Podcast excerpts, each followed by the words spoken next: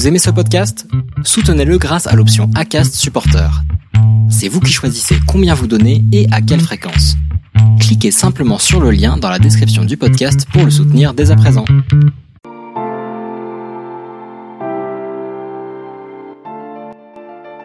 Bonjour, je m'appelle Charles Briet et avec embarquement immédiat, je pars à la rencontre des passionnés dans le monde entier. Ceux qui ont décidé un jour de faire de leur passion le sens de leur vie. Je parle de gastronomie, d'art, de sport, de musique, d'entrepreneuriat, de management, de spiritualité ou d'écologie. Toutes ces choses qui font sens pour moi et pour mes invités. Et au final, qui rendent la vie passionnante et stimulante. Embarquement immédiat podcast est la marque de notre appétit pour les rencontres lors de nos voyages. J'espère que vous l'apprécierez. Je vous propose aujourd'hui une promenade avec une femme hors du commun et qui a fait de sa passion pour l'art le sens de sa vie. Alors suivez-moi, embarquement immédiat avec Yo-Yo Mag.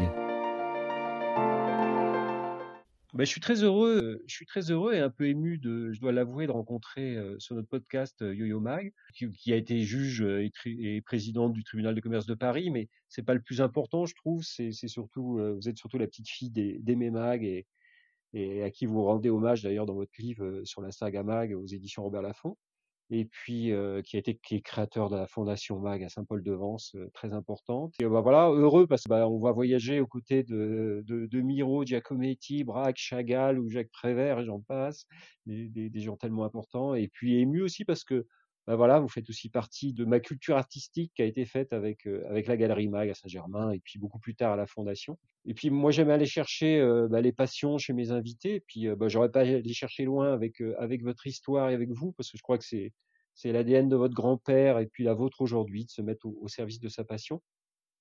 Alors bah, bonjour bonjour Yo-Yo. Bonjour. Et puis voilà, si vous voulez nous raconter bah, votre aventure, peut-être votre enfance déjà, et, comment comment on grandit au milieu de, tous ces artistes, et, ça doit être très riche et très intéressant. Et puis et puis l'histoire de votre grand-père qui est très intéressant, et, comment il a comment il a créé cette, cette galerie, qui, comment il est devenu collectionneur, parce que je crois que c'était ça a été pendant la Seconde Guerre mondiale, je crois, principalement. Alors c'est bien parce que vous avez vous avez euh, vous avez utilisé le mot passion, et c'est vraiment euh, le fil conducteur de nos vies de celle de mon grand-père, bien sûr, et, je crois qu'il m'a transmis euh, vraiment ça, de, vivre nos passions. Oui, c'était un homme pas du tout, du tout prédestiné à, avoir euh, une activité dans le monde de l'art, encore moins une carrière, puisqu'il était euh, du nord de la France, un petit village à côté de Lille, de mmh Hasbrook, et que dans le drame de la Première Guerre mondiale, il perd son son père, il devient donc orphelin de père et il est ballotté, euh, récupéré par la Croix-Rouge, ballotté euh, avec sa mère, son frère et ses sœurs euh, entre la Hollande, la Belgique, la Suisse pour finalement arriver dans un village sévenol, récupéré par un, un paysan protestant dans un petit village, alors là très très reculé derrière Nîmes, à côté de la salle Saint-Hippolyte-du-Fort. Et donc on voit bien que ben, ce petit gosse, il part pas avec les meilleurs atouts euh, du monde, et c'est justement ça qui lui donnera beaucoup de liberté, parce que euh, il m'expliquera euh, justement que ce déracinement de son pays du Nord, ultra catho, un peu triste, plat, ou, quand même il faut reconnaître qu'il pleut plus souvent qu'ailleurs, en tout cas plus souvent que dans le Sud, euh, et puis ce déracinement transporté jusqu'à euh, jusqu'aux Cévennes, pays luxuriant, euh, ensoleillé, protestant, vallonné, et bien que finalement il a adoré les deux. Et au lieu d'abandonner une culture pour une autre, il a, ça lui a fait une très très grande ouverture d'esprit.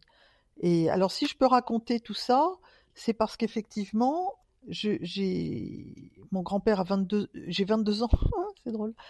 J'ai 22 ans quand euh, quand mon grand-père meurt donc euh, je suis déjà adulte et très très proche de lui très proche notamment parce que non seulement il, il était pas du tout un papy gâteau quand on était enfant mais un papy très très très fier de ses petites filles euh, parce que nous représentions pour lui les D'abord le, fait de recréer une famille, c'était important pour lui orphelin de créer une famille, mais également on était le, la symbolique de, des générations futures.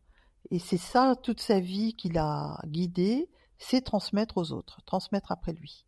Ce qu'il a très bien fait, et il a très vite décelé que par rapport à mes sœurs, ma sœur Florence est extrêmement douée, horriblement douée, divinement douée pour les, tous les arts, toutes les formes d'art, la danse, le chant, la musique, la poterie, la tout.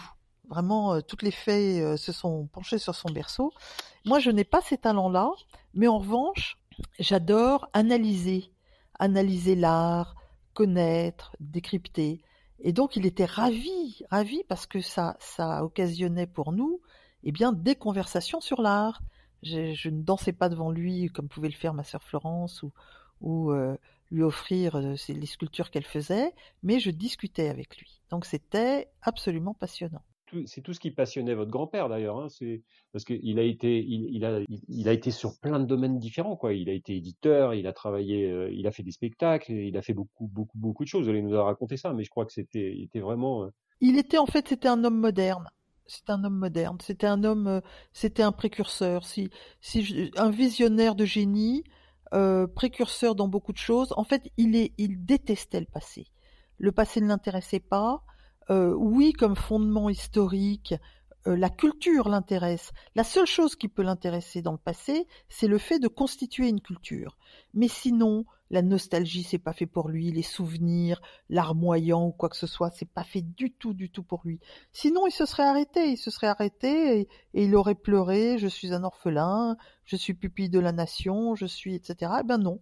Lui, il, il, euh, il a conscience de sa, de la richesse de la vie, que c'est quelque chose de, fragile, euh, euh, qui n'est pas éternel. Donc il, euh, il a cette, cette, rage de vivre absolument extraordinaire. Et effectivement, comme vous le disiez, toute forme de création l'intéressait. Il y a des anecdotes, bon j'en raconte pas mal dans, dans, mon livre, parce que mon livre c'est un... Je l'ai fait un peu à l'envers. C'est-à-dire, au lieu de faire une. J'avais fait déjà d'autres livres sur l'aventure de mon grand-père, un pour Gallimard et puis un pour euh, euh, Abrahams aux États-Unis. Celui-là, je l'ai fait tout à fait, la saga je l'ai fait tout à fait différemment. C'est-à-dire, c'est pas du tout une biographie chronologique, c'est comment une petite fille euh, voit son grand-père. Et c'est pour ça que le livre commence à ma naissance. Et finalement, comment je, je, vis mon grand-père, les vernissages, les, les, dîners avec tous les artistes, les vacances avec Miro, les, jeudis gardés chez Monsieur Braque, Prévert qui me donne mon prénom, etc., etc. C'est vraiment euh, la vision d'une petite fille. Et cette petite fille, elle grandit, elle voit son, son grand-père les activités de son grand-père, qui lui en parle beaucoup. Alors, s'il me parlait du passé, c'était euh, pas du tout pour faire un genre de biographie ou, mémorium ou quoi que ce soit, c'était plutôt que je que j'ai les fondements de, de cette culture.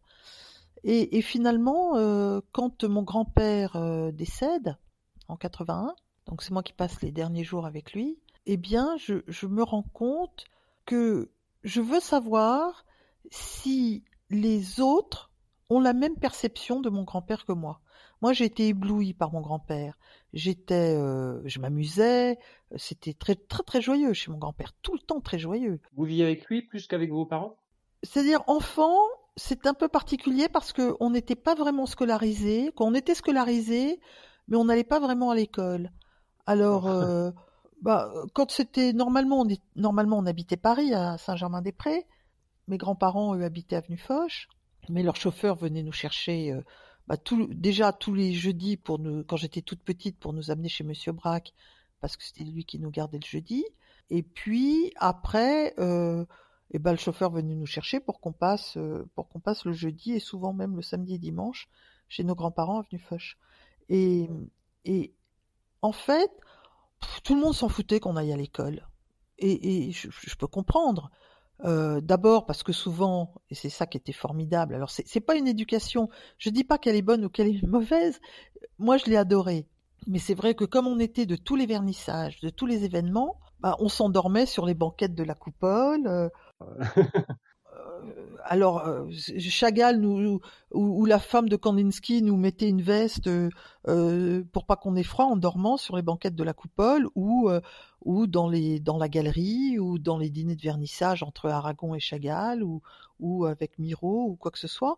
Donc on n'était absolument pas dissocié de la vie et de l'activité artistique de mon grand-père, de ma grand-mère et de mes parents qui eux-mêmes avaient ouvert une galerie quelques années avant ma naissance. Une galerie à Saint-Germain-des-Prés, rue du Bac. Nous, les enfants, on habitait euh, rive gauche et mes grands-parents habitaient rive droite. Donc souvent, ça se terminait très très tard, donc on n'allait pas à l'école le matin, et puis comme on n'y était pas le matin, on n'y allait pas non plus l'après-midi. Et puis comme il y avait un vernissage à Saint-Paul, on descendait à Saint-Paul.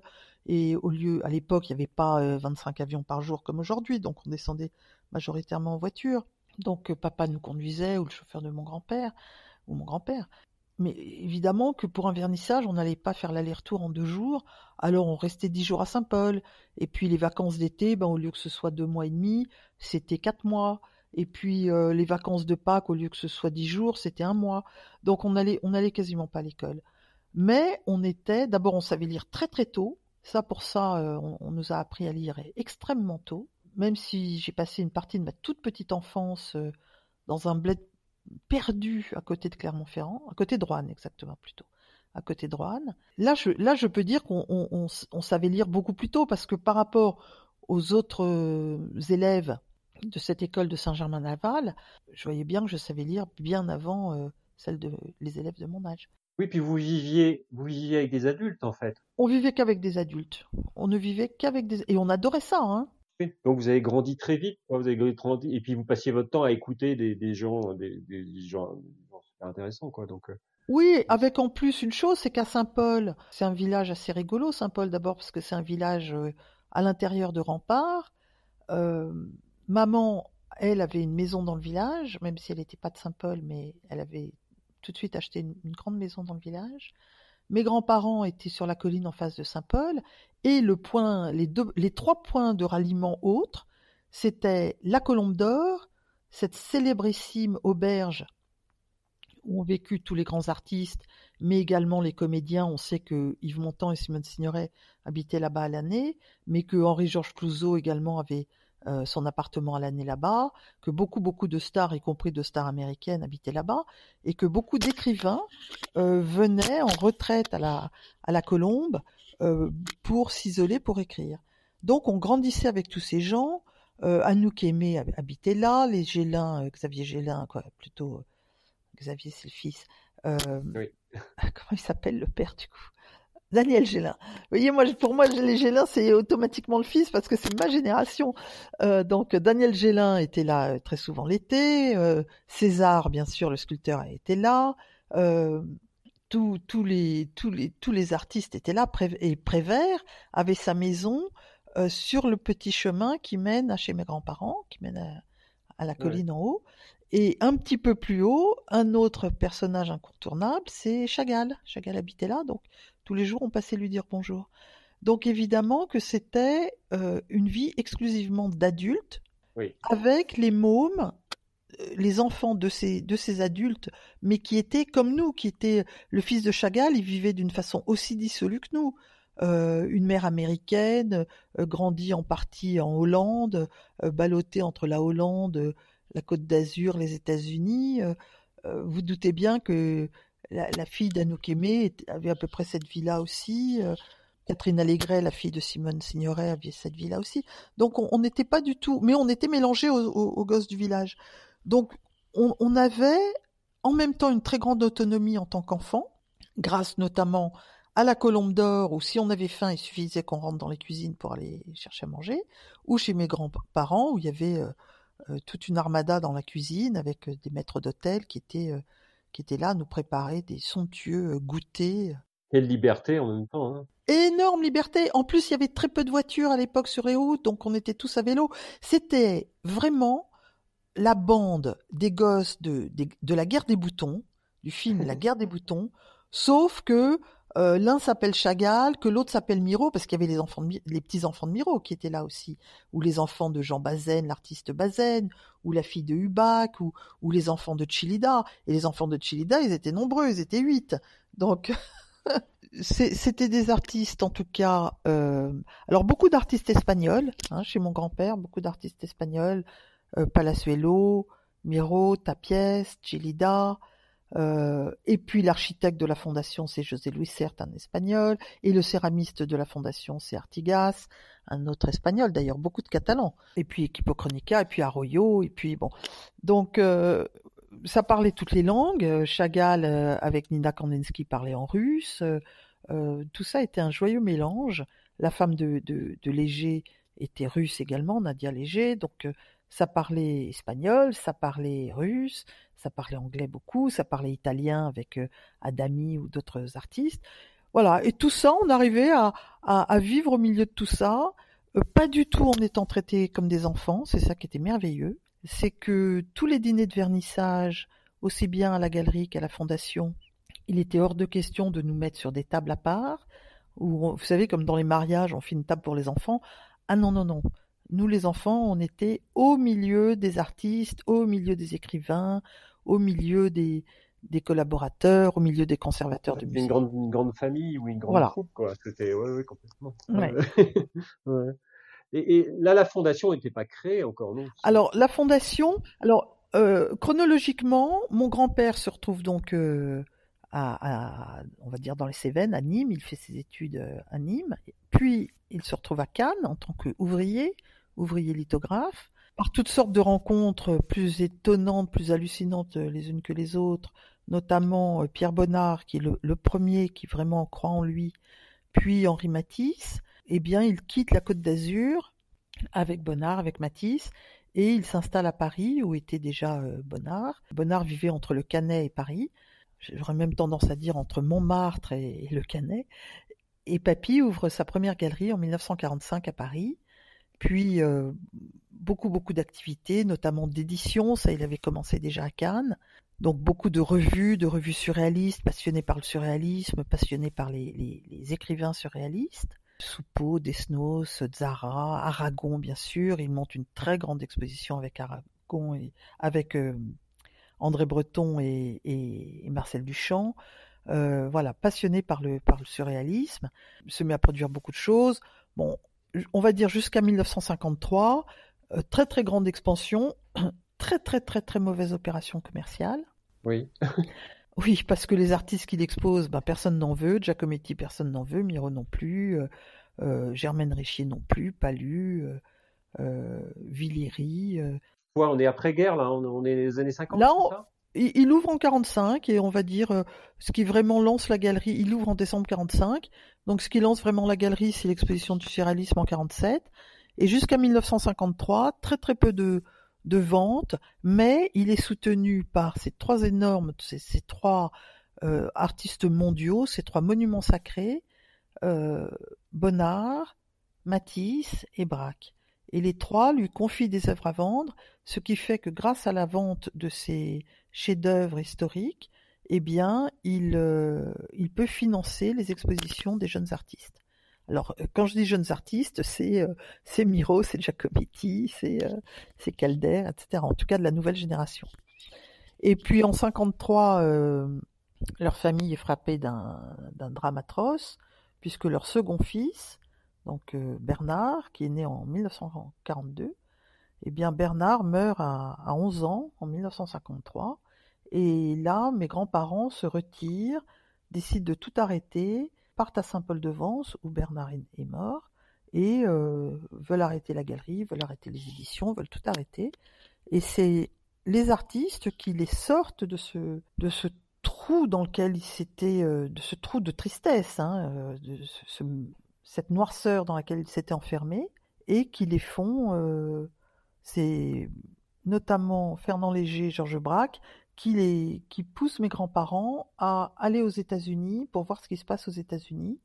Ouais, changer d'air. Ouais. Pour changer d'air. et Miro s'engouffre dans l'idée et propose à mon grand-père d'aller voir euh, son grand ami catalan, José Louis Cert, qui a la, qui a la chaire d'architecture à l'université de, de, Harvard à Boston. Et, et, ils vont rencontrer Cert et c'est comme ça que s'échafaude avec euh, je peux pas tout vous raconter parce qu'il y en a tellement, avec une, des choses assez étonnantes, s'échafaudent le projet de la Fondation MAG. Et dès 1955, quand ils vont le visiter euh, à, Boston, eh bien, euh, José Louis Certes va plancher. Alors pourquoi Certes Ça c'est trop compliqué à expliquer, mais tout ça est une très très belle aventure qui commence en fait dans les années 30. C'est comme ça qu'ils vont, euh, que Certes va commencer à travailler sur les plans de la fondation d'un village méditerranéen implanté à Saint-Paul-de-Vence. Et c'est comme ça que presque dix ans après, après euh, alors premier coup de pioche en 1960, quatre ans de travaux, et, la Fondation MAG est inaugurée le 28 juillet 64, inaugurée par le grand ami de mon grand-père, c'est-à-dire André Malraux, et c'est nous les petites filles qui tendons à Malraux les, les clés de la Fondation euh, pour la déclarer ouverte. On n'imagine pas aujourd'hui, alors moi j'ai presque 6 ans, Florence a, 7 ans et demi et Isabelle a, 9 ans.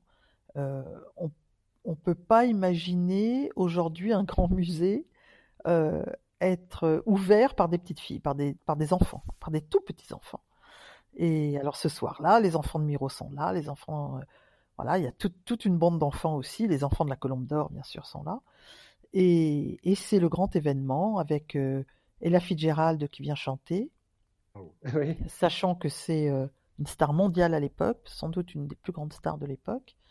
Euh, Yves Montand vient chanter également. Alors Montand, il, il habite à la Colombe. Montand, c'est, bah, nous on pensait que c'était un comme un tonton, comme un, oncle.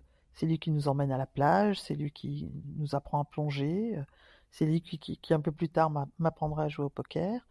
Et euh, bah, qui chante, qui danse, qui nous amuse à la colombe et qui, est là ce soir-là euh, en smoking, magnifique, et qui, chante, qui interprète divinement, euh, évidemment, des chansons de Jacques Prévert. Et hop, la boucle est bouclée, car il faut pas oublier que Yves Montand, c'est quand même l'interprète des Feuilles mortes euh, de Jacques Prévert. Voilà. Donc c'est toute cette amitié, c'est toute cette grande famille. C'est ça en fait la genèse de la, de la fondation, un peu, c'était c'était de réunir bah, tout ce que vous me racontiez, c'était tous ces artistes qui étaient, qui étaient à Saint-Paul, et c'était de se dire on va réunir tous ces artistes au sein d'une même fondation, c'est ça euh, C'était en fait de transcender, de dépasser la mort d'un enfant, euh, puisque Bernard est mort. Beaucoup d'artistes n'ont pas eu d'enfants. Fernand Léger, Georges Braque, Kandinsky, Derain, Giacometti, Bonnard. Euh, Yves Montand a eu un enfant vraiment sur le très très tard voilà, ils ont, ils ont, euh, ils ont une notion de l'immortalité euh, un petit peu différente, en tout cas de la vie et de l'immortalité. Donc l'idée, c'était ce qu'a dit Fernand Léger et Georges Braque, ce qu'ont dit Fernand Léger et Georges Braque à mon grand-père, après la mort de Bernard, faites quelque chose qui, vous dépasse, faites quelque chose d'immortel. Et l'idée, c'était effectivement de, réunir. D'abord, il ne faut pas oublier qu'il n'y avait pas de, musée d'art contemporain de ce type en France. Tous les musées d'art contemporain étaient dans des vieux bâtiments, comme le musée d'art moderne de la ville de Paris, qui était un bâtiment récupéré d'une exposition universelle, et non pas euh, une architecture conçue pour euh, un musée. Le centre Pompidou ouvrira 13 ans après la Fondation MAG sur le modèle de la Fondation MAG, c'est-à-dire euh, une collection permanente, des expositions temporaires, une bibliothèque intégrée, la musique avec le Centre Pompidou, avec l'IRCAM intégré chez mon grand-père, c'était avec beaucoup beaucoup d'événements musicaux, mais vraiment sur tout à fait le même, on va dire la même trame, mais euh, à échelle nationale. Mais bien sûr que les Pompidou étaient, étaient amis avec, euh, avec mes grands-parents, grands collectionneurs d'art, euh, les Pompidou. oui. Claude, Claude est restée une fidèle, Claude est restée une très très grande fidèle de la fondation. Elle venait à tous les vernissages, même après, bien sûr après la mort de son époux, le président. Euh, elle venait, elle prêtait des œuvres dès qu'elle pouvait à la fondation de sa collection pour des expositions. Elle est restée très fidèle à la fondation Mag, la passion euh, totale. Et donc on, peut comprendre avec André Malraux, euh, là aussi l'amitié ça, compte beaucoup. Je vous rappelle qu'à Paris, vous avez deux pièces témoins de ce triangle amical, c'est-à-dire un artiste, un homme de pouvoir et un homme, j'aurais tendance à dire, d'action. Alors par exemple, l'artiste, c'est Chagall, l'homme de pouvoir, c'est André Malraux, et l'homme d'action, c'est Aimé Mag, qui donne le plafond de l'Opéra Garnier par Chagall. Et puis un autre exemple, euh, un artiste, Georges Braque, un homme d'action, encore André Malraux, un homme de pouvoir, pardon, encore André Malraux, et un homme d'action, encore une fois mon grand-père, avec le plafond, les, trois, trois peintures euh, dans les plafonds du Louvre, dans les plafonds à caissons du Louvre. Euh, on voit que Malraux, qui était l'équivalent de ministre de la Culture, a, su vraiment faire entrer l'art contemporain dans les bâtiments les plus emblématiques de, la culture française. Souvent vu ce, plafond de, l'Opéra Garnier, oui. J'étais pas beaucoup de. C'est tellement beau. c'est tellement beau. Je savais pas que c'était votre grand-père qui avait fait. Bah si, il avait œuvré pour ça. Il avait vraiment, euh, il a vraiment été très très important et utile pour ça. Et d'ailleurs, c'est très mignon parce que le soir de l'inauguration, ma grand-mère ne se sentait pas bien. Elle avait déjà des problèmes cardiaques.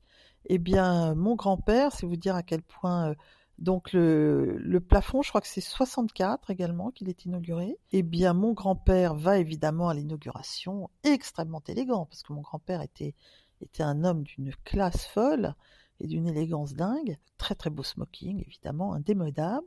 Et il n'est pas accompagné de, donc, de son épouse, mais il n'est pas accompagné non plus, on aurait pu dire, de sa belle-fille qu'il adorait, ma maman qu'il adorait. Non, il est accompagné de ma sœur, Isabelle, qui a 9 ans, voilà, donc euh, on n'imagine pas des grandes inaugurations comme ça, d'événements très importants, avec euh, un des hommes artisans du projet qui, euh, qui est accompagné d'une petite fille. Et eh ben c'était ça notre vie. Ouais, il a toujours mis ses petites filles en avant, hein, dans oui, toujours, ce que vous toujours. racontez, toujours quelque chose d'important. toujours, toujours. c'est marquant. Mais parce que pour lui, on est non seulement ses petites filles, mais il y a une très grande part, c'est parce que nous sommes le symbole de l'avenir, le futur. On représente le futur. Oui, et puis c'était la transmission. Je pense que la transmission, c'est ce qui était important pour votre grand-père, je pense. Oui, oui. Et ce qui vous marque, vous aussi d'ailleurs, hein, parce que on parlera Moi, j'adore transmettre. De, ce que, de ce que vous faites aujourd'hui, mais c'est ça, vous avez la même veine, le, même sang qui coule dans vos veines en tout cas. Ben, je crois, oui. Et puis, vous savez, élevé quand même, parce que euh, ce qu'il faut voir, c'est que Miro, il passait plusieurs mois à, la maison à Saint-Paul. Euh, il faut dire que mon grand-père avait, avait fait réaliser pour lui, euh, avait fait construire dans la propriété des ateliers de gravure absolument performants et merveilleux, avec une des plus grandes presses d'ailleurs que nous ayons eues en gravure, elle était là-bas à Saint-Paul, mais également des ateliers de, céramique. Donc ça nécessite non seulement des ateliers, mais des fours, du personnel, etc euh, eh bien, Miro avait à sa disposition, comme ça, des ateliers de, travail avec des collaborateurs, avec des artisans qui pouvaient accompagner son travail dans, la technicité de son travail. Il y avait, il y avait les, il y avait des verreries de, de biote qui n'étaient pas très loin d'ailleurs. Hein.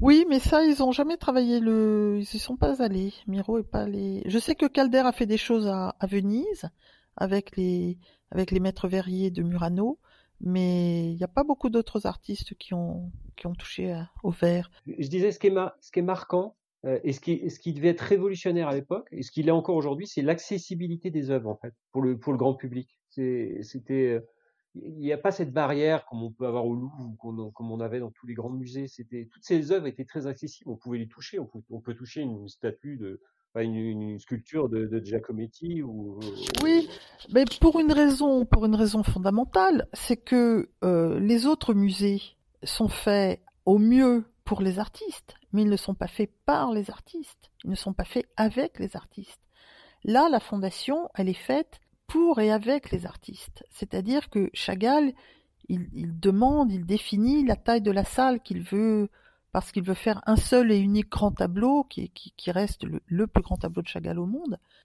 Giacometti veut une salle assez, assez basse sous plafond, mais très longue.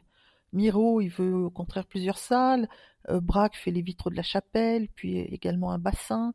Miro fait le labyrinthe. Donc, euh, ce qu'ils veulent, c'est que, les, gens soient heureux dans cet endroit.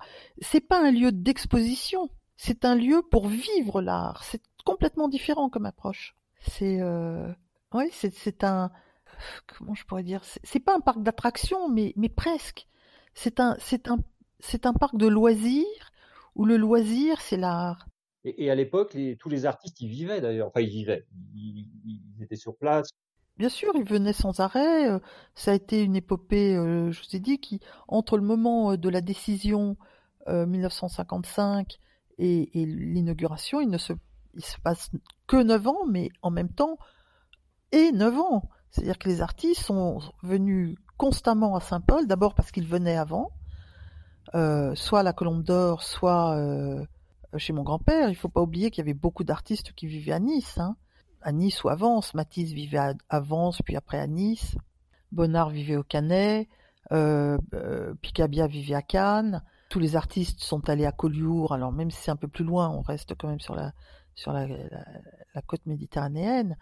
Euh, et puis après, vous avez la fameuse école de Nice avec Yves Klein, avec César, avec Ben. Donc il y, y, a eu quand même une attractivité. Picasso, oh, mon Dieu, j'allais oublier Picasso. Picasso vivait sur, entre Cannes, Antibes. Euh, Nicolas de Staël vivait à Antibes. C'est quand même un coin où les artistes sont beaucoup beaucoup venus vivre et travailler, notamment parce qu'il y a cette lumière vraiment exceptionnelle. Tropez, il y avait, il y avait aussi des artistes qui étaient là. Enfin, il y a eu, oui, oui, bien sûr. Marquet, euh, il y a eu beaucoup, beaucoup d'artistes. De Rhin, bien sûr, est venu. C'est De Rhin le premier qui a découvert Saint-Paul, d'ailleurs. Et donc, comment, comment, oui. Alors, du coup, dans votre parcours, alors vous avez grandi au milieu de tous ces artistes. Vous avez vu naître la, la, fondation. Ça n'a pas dû être simple, hein, je pense, au niveau architectural. Et chaque artiste avait ses projets, donc ça devait pas être simple quand même. Je crois que, je crois que je crois qu'il n'y a pas de, il n'y avait jamais rien de compliqué pour mon grand-père.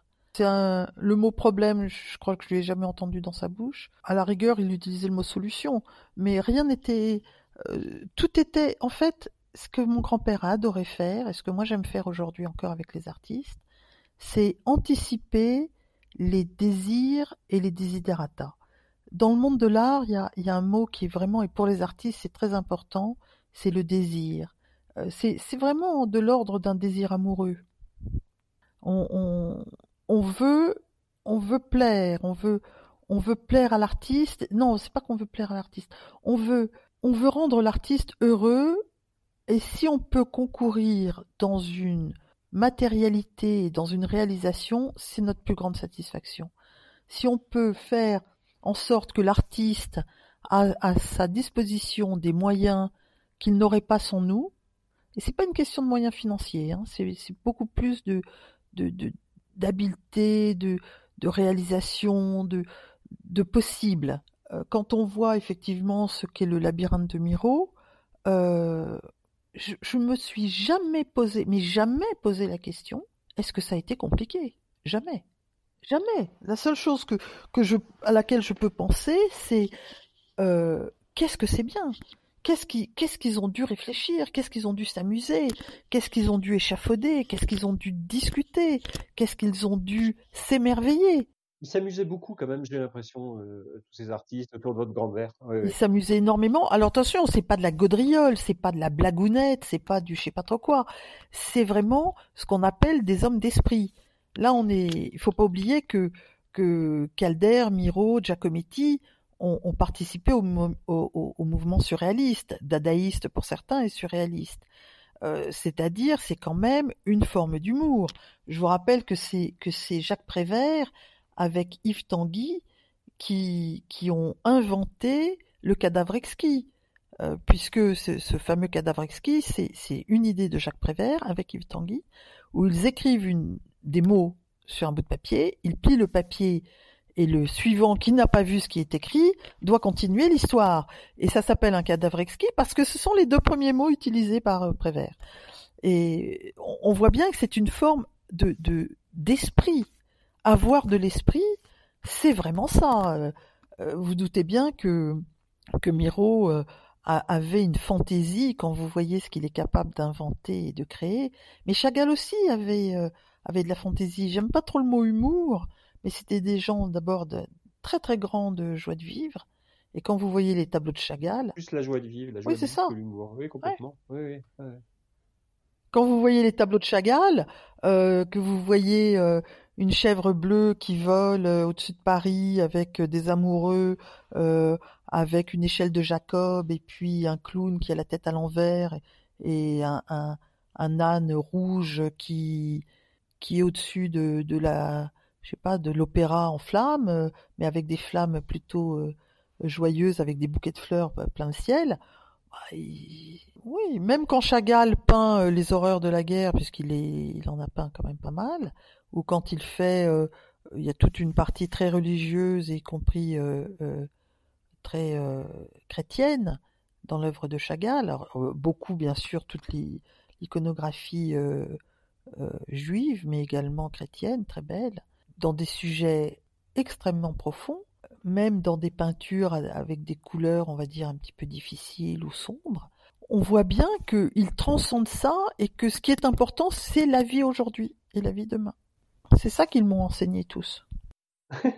alors comment cette petite fille a grandi? Du coup, euh, alors pas, pas d'école, pas scolarisée, euh, au bout d'un moment... Euh, bah, au bout d'un moment, au bout d'un moment, elle, elle, elle, elle va plus à l'école le lundi, le mardi, mais ça c'était souvent habituel. Le mercredi, elle y va pas non plus. Et puis, euh, finalement, elle y va pas la semaine. Et puis pas 15 jours. Et puis finalement, elle y retourne plus. Alors, euh, ben, un peu comme mes sœurs qui ont fait un peu la même chose que moi. On n'est pas allé à l'école. Euh, moi, j'ai arrêté un peu plus tôt qu'elle. Et là, j'ai travaillé dans un magasin de jouets qu'avaient mes parents, parce qu'ils n'étaient pas dénués de fantaisie.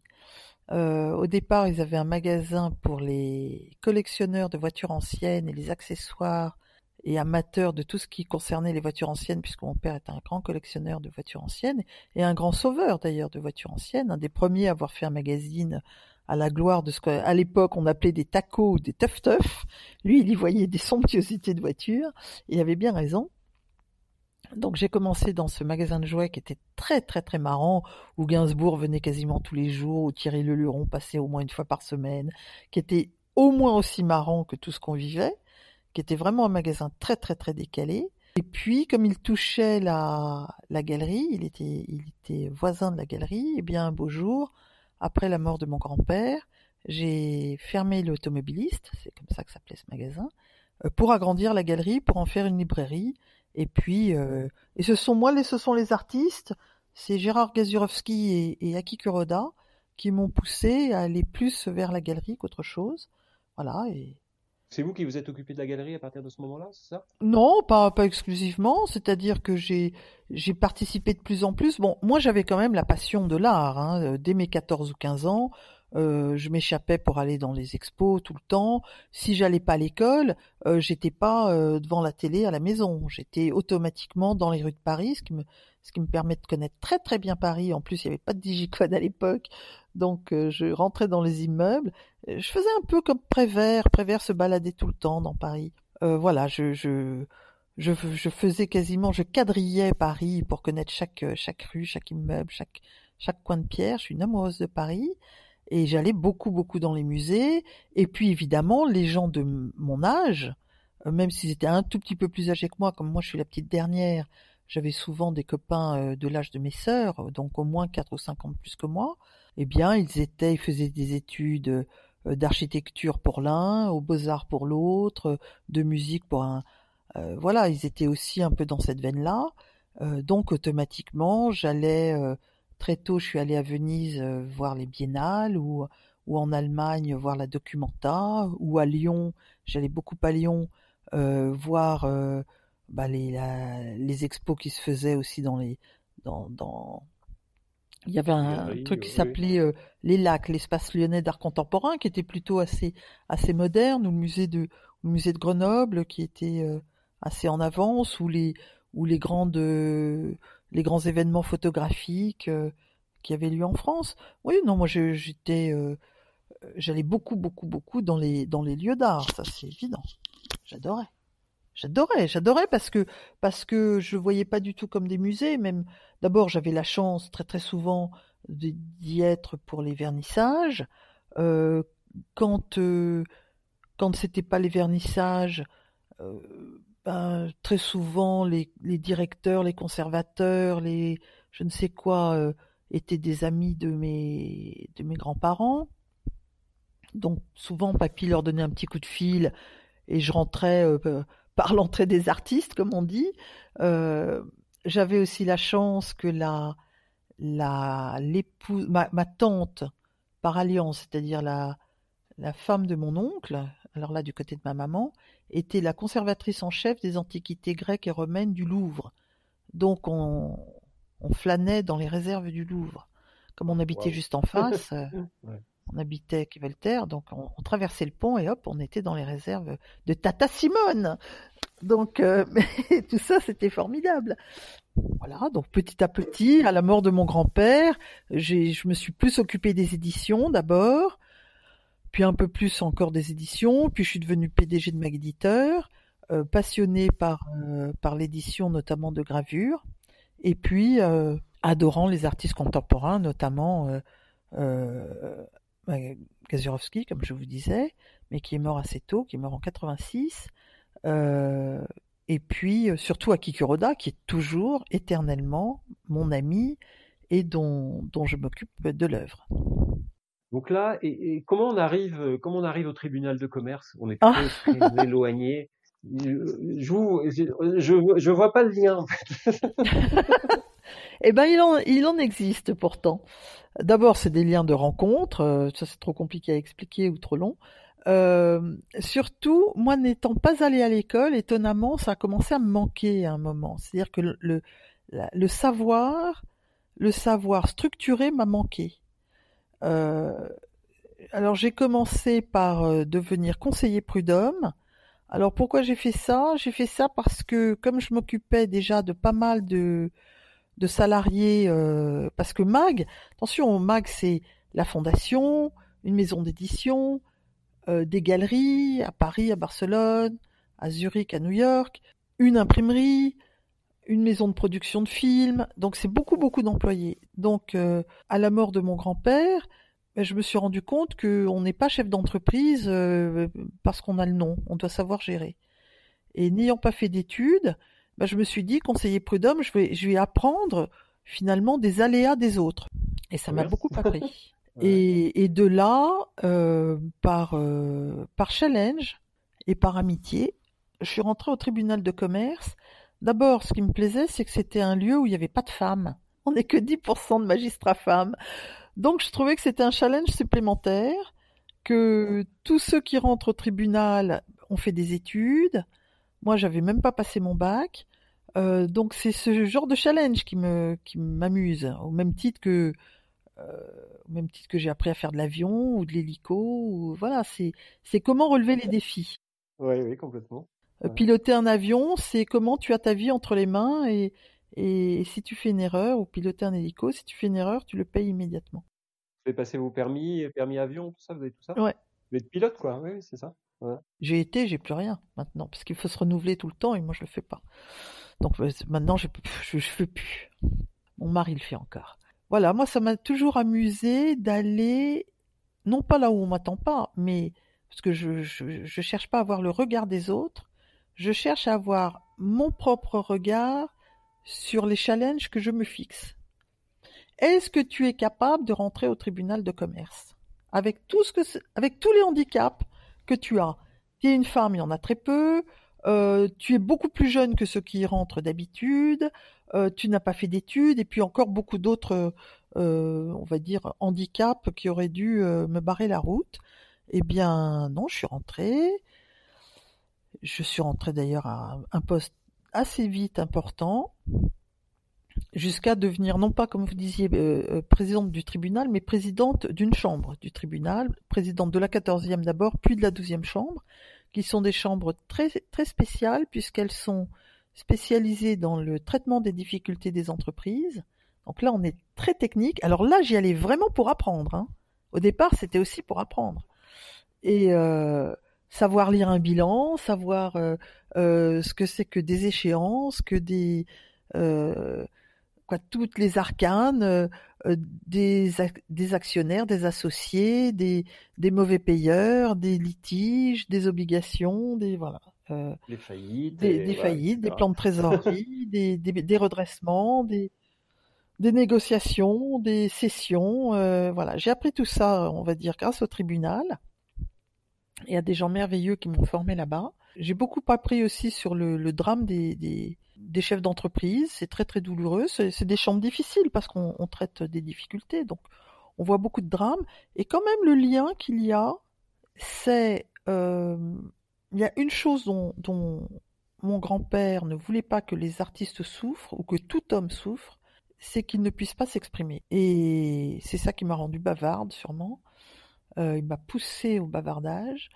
Et bien, dans mes audiences, principalement à huis clos, moi je faisais quasiment du huis clos, euh, je crois franchement pas que une personne puisse dire euh, à une audience de Yo-Yo Mag, je n'ai pas pu m'exprimer ou j'ai pas pu dire ce que je ce que je j'avais sur le cœur. Et, pourtant mes audiences allaient très vite, très efficaces, mais euh, le respect de celui qui doit s'exprimer. Donc j'y voyais un humainement c'était très très intéressant, extrêmement intéressant. Alors j'ai arrêté maintenant puisque j'ai fait 14 ans dans le même tribunal et euh, l'ancienne loi euh, disait qu'on devait changer de tribunal et moi j'ai pas voulu aller à, Nanterre ou Bobigny. La loi a changé, je vais, peut-être y re-rentrer, mais maintenant je suis dans un accessoirement dans un cabinet euh, qui ne fait que de la médiation, euh, justement pour éviter le judiciaire quand des entreprises sont en litige. Au lieu de tout judiciariser, eh bien, il y a des gens qui, comme moi, si j'ai été recruté, c'est sans doute que j'avais cette, euh, cette compétence, on peut dire, au tribunal, d'essayer de faire s'aplanir les, les conflits et faire s'entendre les gens. Et faire que les gens trouvent la solution au lieu qu'ils subissent une, une décision externe. D'accord. Ok, ok. Très bien. et actuellement, il y, a beaucoup de, il y a beaucoup de demandes. Vous sentez ça euh... Alors actuellement, au tribunal, alors même si je n'y suis plus, d'abord j'y ai les gens que j'ai formés, puisque le tribunal, le principe est de former ses successeurs. Et puis, euh, puis j'y ai des grandes amitiés, donc euh, évidemment que je suis au courant. Oui, là on se, il se prépare à, des méga audiences de, de demandes. Il y a trois possibilités quand des entreprises vont mal. Euh, la plus dramatique, liquidation judiciaire, ou redressement judiciaire, ou on va dire plan de sauvegarde, c'est-à-dire qu'un petit peu de type de loi américaine, les sociétés se mettent sous la protection du tribunal. Ça avait été une, loi euh, formidable qui avait été initiée par une femme qui était au alors qui elle était présidente du tribunal. Il y en a eu une quand même qui avait initié cette loi notamment pour euh, sauver Eurotunnel au moment de des difficultés d'Eurotunnel et sauver les petits porteurs d'Eurotunnel. Donc on sait qu'il va y avoir, avec ce que l'on vit en ce moment, il va y avoir un afflux massif de d'entreprises qui vont ne vont pas pouvoir faire face à leurs échéances parce que même si actuellement il y a des mesures qui sont prises euh, par le gouvernement, euh, les, les bailleurs réclameront les, les, les loyers, les, les, les, les, lignes de téléphone pour les terminaux de cartes, euh, pour les pour les assurances, les tout ça, toutes ces charges-là, qui sont des petites charges cumulées, euh, 300 euros par-ci, 200 euros par-là, elles vont pas être, elles vont pas être effacées. Donc avec des recettes zéro, il est certain que va y avoir beaucoup, beaucoup, beaucoup d'entreprises qui vont qui vont demander euh, soit des plans de redressement, soit de sauvegarde, soit peut-être aussi malheureusement des liquidations. Et les, et les recettes vont pas redémarrer si vite que ça. Hein. Je pense que quand même la situation euh, va pas redémarrer si rapidement que ça. Pour certaines choses, ça peut redémarrer, mais pour beaucoup d'autres, ça va être très très très ralenti, très. Ça va être très lent. Ça va être très lent. Ouais. En même temps, c'est il faut espérer que qu'il y ait une, une, belle réorganisation qui se fasse. Moi, vous savez, je je suis pas la fille de mon grand-père pour rien. Je regarde loin devant et je me dis à tout drame, euh, il faut trouver une issue positive. Donc si c'est une réorganisation, si c'est une réorganisation de la société qu'il faut, euh, eh bien tant mieux pour nos, nos petits enfants ou arrière petits enfants. Oui, oui, tout à fait. Je suis d'accord avec vous. Alors si on revient, si on revient à Mag, euh, Et si on revient à l'art, est... c'est ça. Et, et votre grand-père était déjà était collectionneur lui déjà? Alors lui, il n'avait pas l'argent pour être collectionneur quand il a, euh, il était ouvrier à Cannes. Euh, il a, commencé comme ouvrier, comme imprimeur, puis il a eu son, son petit magasin d'imprimerie. Et quand il a ouvert à Paris, il n'avait pas de quoi être collectionneur, mais il a été tout de suite galeriste et tout de suite il a acheté des œuvres aux artistes. Et ça aussi qui a peut-être été différent des autres, c'est qu'au lieu d'avoir les œuvres en dépôt et d'attendre l'acheteur, il a tout de suite acheté. Alors acheter pour, comme il était en entreprise individuelle, est-ce que c'était pour les revendre, est-ce que c'était pour les garder? Il en a gardé énormément. Euh, tout ce qui remplit la fondation, tout ce qui remplit la fondation, c'est les donations de, mes grands-parents, de leur collection personnelle. Donc on voit bien qu'ils avaient accumulé beaucoup beaucoup de choses. Donc tout de suite, ils ont acheté euh, des œuvres en quantité. Euh, Alexander Calder le dit très très bien dans, dans son autobiographie.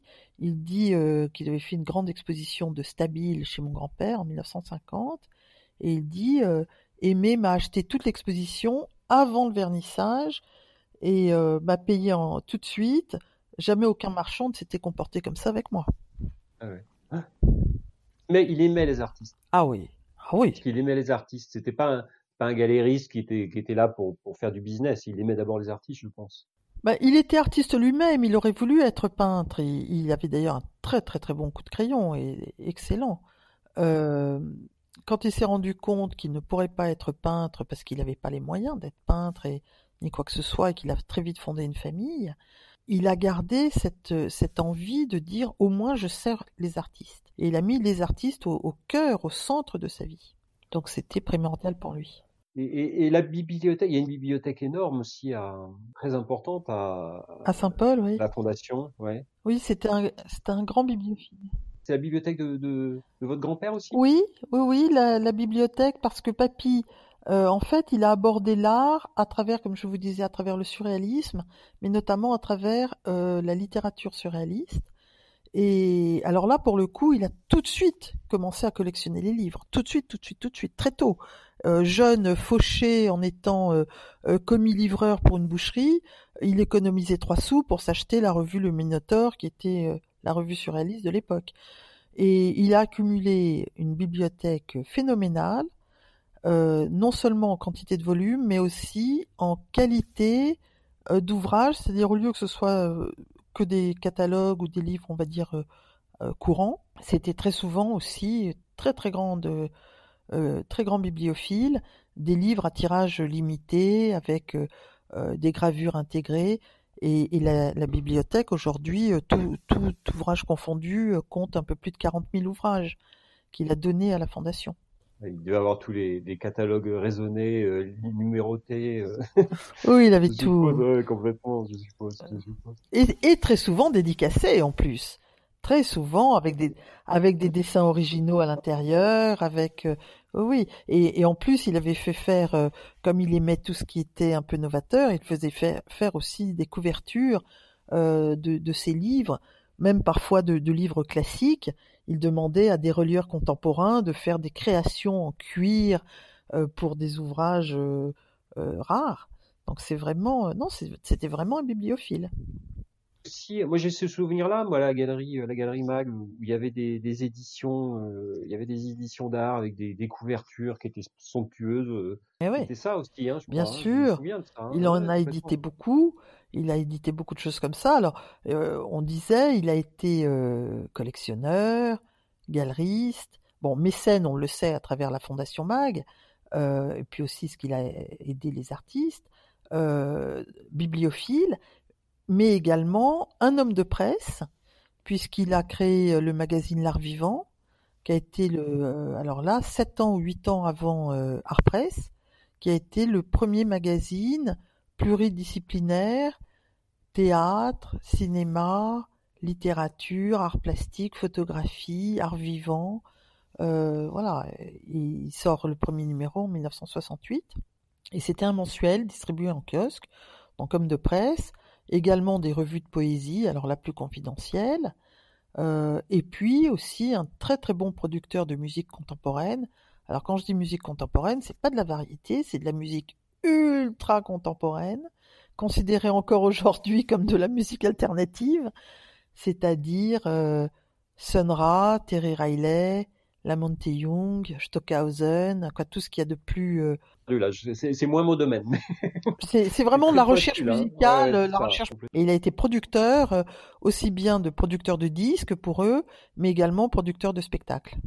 donc un grand-père collectionneur, un, un père collectionneur, parce que euh, Hein collectionneur de voitures, votre père. Et vous alors, vous avez vous collectionnez aussi les œuvres d'art ou? Alors, moi, c'est un peu particulier parce que, étonnamment, j'ai une très belle collection de gravures que mon grand-père a constituée pour moi, que mon, grand-père, ma grand-mère, puis mes, parents ont constitué pour moi. Euh, bon, dont je jouis pas totalement aujourd'hui, mais peu importe, ça viendra. Moi, je suis pas quelqu'un très attaché à la matérialité, au sens que j'adore vivre entouré de beaux objets. Je vis entouré de, de chefs-d'œuvre, bien sûr, mais aussi bien de petits souvenirs anodins euh, que de pièces euh, historiques. Je suis pas attachée, je sais pas comment vous dire. euh, si je les ai, j'y suis attachée, mais je suis pas convulsive avec ça. Oui, euh, oui, je, je, je, je collectionne deux ou trois marques de, de, de céramique euh, qui me tiennent vraiment à cœur parce qu'elles sont elles étaient faites à Valoris et que c'est vraiment deux.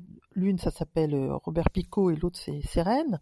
Alors là oui, ça c'est vraiment euh, je, je, je sillonne les brocantes encore aujourd'hui pour ça. Les collages de Prévert, ça c'est indispensable pour moi. Et puis, euh, non, ma passion, je la mets. La collection, pour moi, ça a un côté un peu euh, papillon mort qu'on épingle. Vous voyez, c'est pas assez vivant pour moi. J'ai plutôt tendance à, à, soutenir les artistes, comme par exemple, je vous parlais d'Aki Kuroda. Aki Kuroda, cette année et ce mois-ci, nous célébrons les 40 ans de notre première exposition organisée ensemble. Je sais pas si vous voyez, c'est quand même pas mal. 40 ans d'amitié dans le travail. Et quand je vous dis d'amitié, c'est de sincère amitié. On se téléphone tous les jours. Tout à l'heure, quelqu'un me demandait, une de ses amies japonaises me disait, qu'est-ce que tu vas faire quand, tu vas être déconfiné? Alors je lui dis, euh, première chose, c'est prendre mes enfants dans, mes bras que j'ai pas vus depuis tellement longtemps que voilà, j'ai envie de les serrer et de retrouver une, quotidienneté stupide avec mes, mes enfants et petits-enfants. Mais, et je lui dit, et bien sûr, à qui, euh, à qui me manque terriblement, même si je l'ai tous les jours au téléphone, euh, de pas aller dans son atelier parler de tout et de rien, me manque atrocement. Et à qui euh, je travaille avec lui et pour lui. Notamment, euh, je viens d'organiser à New York une exposition qui est toujours en place, puisque le confinement new-yorkais est arrivé alors qu'elle était en place. Une très très grande exposition à la galerie Richard Tétinger, euh, d'œuvres euh, très récentes d'Aki Kuroda, mon ami de 40 ans. Waouh. Et 40 ans dans le travail, parce que tous les ans, pendant ces 40 ans, j'ai organisé au minimum deux à trois expositions par an de lui. Au Japon, en Chine, euh, euh, au Venezuela, au Brésil, en Allemagne, en Suisse, en Espagne, bien sûr, euh, partout. Et une dont je suis la plus fière, on peut dire comme ça, c'est d'avoir organisé en 2007 une exposition Akikuroda au Beijing Imperial Museum of the Forbidden euh, City, c'est-à-dire au musée de la cité interdite, c'est-à-dire mettre un japonais au centre de ce qu'il y a de plus chinois anti-japonais. Et ben ça a été un énorme succès, gigantesque succès. Et 2007, parce que euh, moi depuis la fin des années 80, je, j'allais en Chine et j'ai noué beaucoup d'amitié là-bas de gens, euh, bah, d'étudiants, euh, et puis les étudiants ont grandi, euh, certains sont devenus des artistes et d'autres des conservateurs de musées. Et c'est comme ça qu'un beau jour, eh bien, après cinq ans de travail en Chine, j'ai fait cette expo Kuroda. J'en suis super fière, je peux vous dire. C'est bien, ouais, magnifique. Extra. magnifique. J'ai fait plus de 30 expositions en Chine. Ah, d'accord. Très attiré par le, plus attiré par la Chine ou le Japon? Parce que moi, c'est la Chine, je- c'est un pays que je connais moins et c'est un continent que je connais moins et je, suis plus- euh, voilà, je fasciné par le Japon où j'ai été plusieurs fois et voilà, qui me fascine vraiment. Amoureuse totale du Japon, j'ai eu la chance euh, d'y aller la première fois avec la femme de d'Aki, avec Mariko, qui reste ma grande amie, elle est même mon témoin de mariage. Donc j'étais toute jeune, j'avais 20 ans. Euh, tombée amoureuse totalement euh, du Japon, alors bien antérieurement à ça, parce que euh, en 66, mon grand-père et Miro et Artigas euh, sont allés au Japon pour une grande exposition Miro où ils ont été accueillis comme euh, des dieux vivants, comme Miro en tout cas comme un dieu vivant, et Artigas parce qu'Artigas est un grand grand céramiste et, Et on sait à quel point la céramique au Japon est importante. Et la céramique, justement, la très très belle céramique comme est capable de faire Artigas, c'est-à-dire avec une sorte de, de, de, pureté. Je ne parle pas de la porcelaine, hein, je parle vraiment de la céramique. Eh bien, euh, ils nous ont tellement fait rêver en revenant de ce voyage, aussi bien Miro. Imaginez ce qu'est la découverte du Japon par Miro et du Japon traditionnel, quand après il, vous le raconte euh, avec les paroles de Miro, avec toutes les toutes les couleurs, toutes les et plus tous les cadeaux, les je, sais pas, les dizaines, centaines de cadeaux qu'ils nous ont rapportés. Donc je suis tombée amoureuse du Japon d'abord par ça, pour une autre raison aussi parce que le fils de Artigas, qui lui-même euh, céramiste et qui a beaucoup collaboré à la fondation, était marié avec une japonaise que je trouvais la femme la plus belle du monde.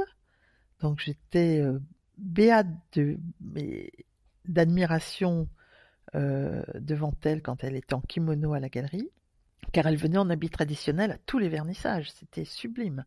Ensuite, bah, cette rencontre avec Akikuroda par, par Marguerite Duras, Marguerite Duras qui m'a présenté Akikuroda en 79. Et après, tombée amoureuse du Japon avec Mariko, euh, et j'ai tout de suite détesté la Chine. Et quand je suis allée en ah, bah Chine une fois, deux fois, trois fois, cinq fois, je ne comprenais absolument pas ce, pays. Et je disais, je ne peux pas passer à côté d'un milliard et demi d'habitants, ça n'est pas possible. Jusqu'au jour où, oui, parce que moi je trouvais que les, que les toits japonais, comme ça, dans leur pureté, hop, descendaient sublimement. J'analysais pendant des heures là, je sais pas cette espèce et la délicatesse, la délicatesse de la culture japonaise. Oui, et la, la, la pureté, l'économie de, de, de, superficiel, quoi, tout ça, j'en étais vraiment amoureuse. Et dès que j'arrivais en Chine, je disais, oui, bon, ok, mais au bout des toits, pourquoi il y a des igouigouis euh, qui, qui ne sont pas nécessaires? C'est plus beau au Japon, c'est plus épuré au Japon. Donc j'aimais, pas du tout la Chine. Euh, et j'y retournais sans arrêt en disant c'est pas possible, tu peux pas passer à côté, il y, a, sûrement un truc, il y a une porte d'entrée que t'as raté. effectivement, un beau jour, sans, sans, sans explication vraiment, eh bien j'ai eu accès vraiment à la, Chine. Alors je dis pas que j'en suis tombée amoureuse comme le Japon, mais je suis assez... Euh, oui, je comprends très très bien l'esprit chinois surtout. C'est presque le côté humain qui m'a qui m'a séduite ou en tout cas qui m'a qui m'a fait euh, être très très curieuse de la Chine et j'ai encore beaucoup d'amis euh, heureusement en Chine et c'est formidable. Un de mes artistes préférés, moi, c'est Zawuki, vous voyez. Oh bah oui, lui c'est euh, chef-d'œuvre, chef-d'œuvre. J'ai eu la chance de de pouvoir écrire à son épouse qui qui, qui, a bien voulu faire dédicacer un, un livre par, par le maître. Ah, j'étais fou. ah ouais, non, c'était une merveille, une merveille. Et lui, vraiment, et lui, c'est ça qui est très beau, c'est qu'il a su garder son esprit euh, chinois. Il l'a, il l'a, il l'a pas du tout abandonné. Il l'a, il l'a modernisé euh, avec l'Occident, mais il n'a pas perdu euh, justement cette, ce côté très, très, très, très, très fourni, très, justement, très surchargé de, la Chine, avec beaucoup d'en, on croit que ce sont des embryons des, choses un petit peu emmêlées, et eh ben non, de, ça ressort une grande, une grande pureté justement. Autre approche, euh, autre, autre chemin de la création, mais absolument merveilleux. La fondation appartient à qui aujourd'hui? Elle appartient à elle-même, c'est une vraie fondation, c'est comme si vous aviez fabriqué un orphelin, c'est-à-dire qu'elle elle appartient à elle-même, elle doit subvenir à ses besoins. Alors moi je n'en fais plus partie, je l'ai quitté il y a dix ans. Ça se passe. Plus mis les pieds depuis dix ans, c'est ça? Oui, c'est ça, ouais. Ouais, pour quelle raison?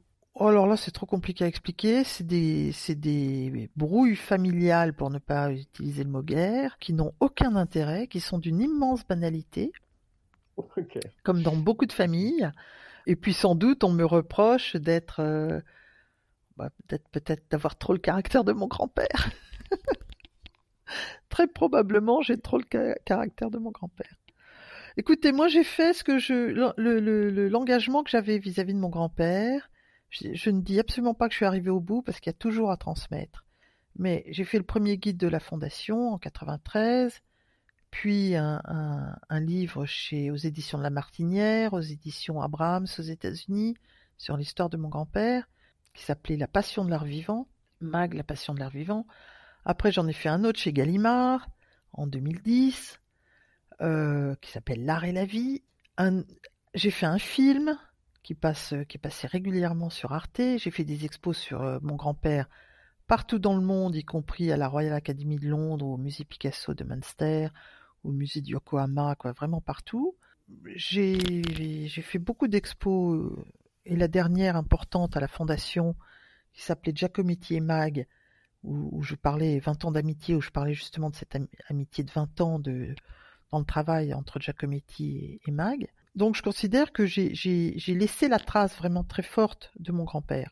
Donc euh, une fois que tout ça a été fait, eh bien je, me suis autorisée à dire ce que je pensais. Parce que je savais qu'au moins ça euh, était fait. Et je me suis autorisée à dire ce que je pensais sur la gestion actuelle. sans oublier, sans oublier que quand même, je suis une gestionnaire d'entreprise puisque j'ai ces 14 ans d'expérience de tribunal de commerce, siégeant chaque semaine, analysant à peu près 700 bilans par an. Donc, euh, je pense euh, avoir une, une vision assez claire de ce qu'est un management et une gestion euh, d'un lieu. Alors aujourd'hui, aujourd'hui. Vous avez cette passion de la, transmission, comme votre mmh. grand-père. Mais j'accompagne des artistes contemporains. Vous continuez à accompagner les artistes contemporains, voilà, et puis vous transmettez beaucoup, donc euh, vous faites des conférences, vous publiez aujourd'hui beaucoup sur euh, sur Instagram, vous faites des vidéos. Alors expliquez-moi tout ça, euh, tout ce que vous tout ce que vous faites actuellement, c'est passionnant. Alors Instagram et Facebook, j'y suis déjà depuis quelques années, où justement je me suis rendu compte que au lieu de parler de ce que je mange ou d'un chat ou de mes enfants ou etc qui je trouve n'a pas grand intérêt pour les autres, euh, eh bien j'ai plutôt parlé de ce que j'aime et de ce qu'est mon environnement. Et donc j'ai parlé de Miro, j'ai parlé de Calder, j'ai parlé de je sais pas, euh, d'art contemporain, d'art moderne, et je me suis rendu compte que les gens étaient très en demande de tout ça, et ben les, les, followers ont suivi et je me sens un petit peu, euh, non pas obligée, mais je trouve que c'est un vrai bonheur de leur faire partager un tout petit peu de ce que de ce qu'on m'a appris. D'accord. Et de ce que je continue à apprendre. Donc j'essaie de, quand je fais des analyses de tableaux ou de sculptures ou, ou d'expositions d'art très contemporain, j'y attache une très grande importance. Je fais ça avec beaucoup de sérieux. Euh, je mets des, vraiment des commentaires et parfois des textes assez longs qui décortiquent un petit peu tout ça, où je fais des rapprochements entre la poésie et, l'art très souvent. Et puis euh, quand euh, on s'est retrouvés ben, tous enfermés chez nous, ben, je me suis rendu compte que les gens ne peuvent plus aller dans les musées, ne peuvent plus vivre l'art. Et j'ai commencé à leur parler en, vidéo avec le système des Instagram sais pas comment ça s'appelle, direct, live, je. La story, la story live, voilà, c'est ça. J'ai commencé à parler un petit peu, justement, comme ça. Euh, au départ, c'était un peu, un peu brinque-ballant, un peu, bon, euh, avec juste un téléphone à la maison. Et puis, je me suis prise à mon propre piège et à mon propre jeu. C'est-à-dire, euh, bah, finalement, il y a beaucoup de gens qui ne, qui ne connaissent pas cette histoire exceptionnelle de, qui est quand même une, part importante de l'aventure de l'art du XXe siècle. Donc je raconte un petit peu la vie de mon grand-père, et puis de la vie de mon grand-père, je suis passée à la vie de la fondation. Et alors là, la fondation, ben, j'avance tout, tout, tout doucement. C'est pas une visite guidée, c'est l'aventure racontée au plus près des artistes, avec beaucoup, beaucoup de documents d'archives. Oui, puis en même temps, en même temps, votre regard, le regard que vous avez, vous avez, vous, étiez, vous étiez là à cette époque. Il y a quelque chose qui est, qui palpable, c'est l'émotion aussi que vous mettez dedans, que vous mettez dans ce que vous dites et dans, l'expression de, l'art. Donc c'est ça qui, je pense, qui, plaît beaucoup. Mais parce que l'art est l'art est, vraiment une émotion pour moi. J'ai euh, avec Gazurovski, euh, je me souviens, on avait une phrase tous les deux euh, devant un cranac où euh, la seule envie qu'on a eue, c'était de se coucher par terre et pleurer. Et, je vous assure que c'était un, c'était un, bouleversement euh, physique que j'avais. C'était une, c'était une émotion euh, évidemment presque spirituelle, mais avec un, avec une conséquence physique. je peux pleurer devant un tableau, ça c'est certain. Et en plus, Je suis tellement émue que les artistes me fait partager tout ça. Je suis tellement émerveillée, tellement heureuse d'avoir pu toucher ça au plus près. Oui, que ça me... C'est pas du tout de la de l'émotion nostalgique, hein. c'est de l'émotion de de bonheur de vivre ça et de le vivre encore aujourd'hui. Hein. Oui, complètement. Moi, je peux pleurer, je peux, je peux, je peux pleurer en parlant d'un tableau d'Aki Kuroda. D'accord. Ouais, ouais. Ce qui est un handicap pour moi d'ailleurs, parce que parfois, euh, parfois, euh, on me demande de, de, de, en public de dire quelque chose et, et j'ai la gorge serrée, euh, voilà, parce que parce que la beauté me submerge. Quelle est l'œuvre quelle est l'œuvre qui vous qui, vous procure le plus d'émotions? Est-ce qu'il y aurait une œuvre? Moi, moi, j'ai ce souvenir de, de Guernica. Je pense que Guernica, ça a été l'œuvre qui, m'a créé le plus d'émotions physiques la première fois que je l'ai vu, parce qu'on le on, on, on vit avec cette œuvre. Tout le monde l'a vu dans les livres, etc quand on se retrouve devant cette œuvre, on, on vit quelque Ah ouais, on est, on est, on est anéanti. Ben moi, je, je, je vais, je vais pas avoir une œuvre préférée parce que je- j'en aurais trop. Je, je peux pas, je peux pas dire que, que je vais prendre euh, un des grands bleus de Miro ou, ou le carnaval d'Arlequin de Miro euh, qui date de 1925 parce que ça voudrait dire que j'abandonne euh, une femme de Venise ou un homme qui marche de Giacometti. Et, et je peux pas non plus abandonner euh, euh, les grands oiseaux de Braque. Et parce que sinon, il faudrait aussi que j'abandonne euh, un, un mousquetaire de Picasso ou un Zurbaran ou un ou un Cranach ou un Velasquez, c'est pas possible pour moi. Euh, alors, une des émotions les plus fortes que j'ai eues, c'est à New York, d'une façon tout à fait euh, fortuite. J'avais amené mon petit frère parce que j'ai eu j'ai un petit frère qui a 10 ans de moins que moi que j'ai en partie élevé. J'avais amené mon petit frère, il devait avoir euh, je sais pas 19 ans, un truc comme ça, 10, 17. Ah non non, il était peut-être plus jeune que ça. Euh, J'avais amené à New York et euh, j'étais chez, un- ami qui est, vraiment euh, mon, mon plus ancien ami. On est toujours amis aujourd'hui, euh, toujours inséparables aujourd'hui. J'ai appris à faire de l'avion avec lui. J'ai eu mon seul accident de voiture avec lui, moi conduisant. On a fait les 400 coups ensemble, un peu partout, au Venezuela, partout, quoi, peu importe. Et on était allé voir une exposition Matisse au MoMA. Alors attendez, quel âge je pouvais avoir? Parce que j'étais en train de faire un livre avec euh, Lydia Delitorskaya, qui était la modèle de Matisse. Bon, je sais plus. Euh, les années, je suis pas très forte moi dans- les années. Et comme euh, comme je, je connaissais très bien la la conservatrice, euh, la directrice des peintures du MoMA, Caroline Lanchner, parce que j'avais travaillé avec elle sur une expo Miro, je lui avais demandé de visiter cette exposition euh, un jour de fermeture. Ça, c'est mon plus grand luxe. Alors, si on me devait me demander quel est mon plus grand luxe dans la vie, c'est ça. C'est d'être euh, dans les musées quand c'est fermé. Euh, là, là, je fous en larmes. Seul dans la galerie des glaces à Versailles, je peux vous assurer que là, je, mais je. C'est un luxe suprême. J'ai vécu ça parce que j'ai- organisé un événement d'entreprise qui avait, qui avait privatisé le musée d'Orsay pour une soirée, pour très peu de monde d'ailleurs, pour euh, peut-être une cinquantaine de personnes, ce qui est très peu pour le musée d'Orsay. Comme je l'organisais, bah, j'étais largement en avance et j'ai eu le musée pour moi. Et waouh, c'est. Vous êtes d'accord? C'est Ah. dément. C'est c'est dément.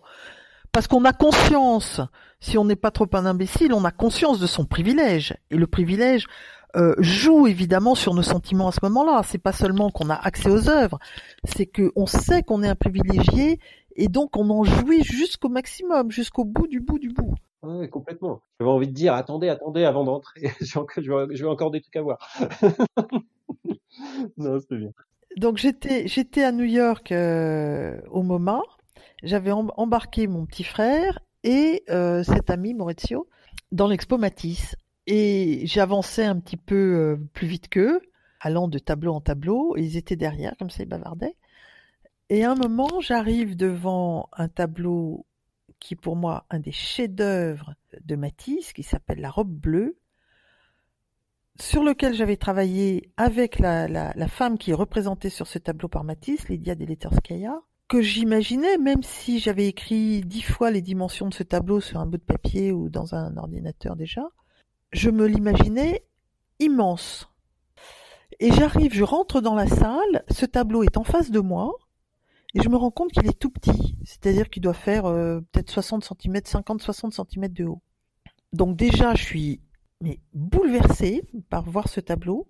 Et le tableau est encadré avec une vitre devant, une vitre de protection, et ce n'est pas une vitre anti-reflet, c'est une vitre normale. Je suis face à ce tableau Et dans le reflet, je vois mon frère et, mon ami qui rentrent dans la salle derrière moi. Donc je vois tout ce que j'aime le plus au monde, mon meilleur ami, mon petit frère que j'élève, euh, Lydia Deletorskaya qui m'a a posé pour ce tableau et, qui m'a parlé de ce tableau, Mathis qui a été le premier artiste à exposer chez mon grand-père qui a fait l'exposition inaugurale de mon grand-père. Bref, j'ai eu comme ça une sorte de salade niçoise d'émotions. ça, c'est sans doute un des, un, un des plus grands moments de ma vie. Et vous voyez, il est issu non pas seulement de l'admiration, mais il est issu même d'un aléa, c'est-à-dire euh, le reflet qui pourrait me gêner, la lecture du tableau, et eh ben m'a offert une autre lecture, il m'a fait voir la vie au lieu de voir le tableau. Ouais, Vachement bien. Ça reste, ça reste dans la mémoire. Ah ouais, c'est bien. bien. ah ouais, ça j'adore. Quels sont vos projets aujourd'hui? Oui, bien sûr, j'ai toujours des projets. Parce que vous êtes une femme de projet, donc euh, ça pourrait pas être possible. Mais...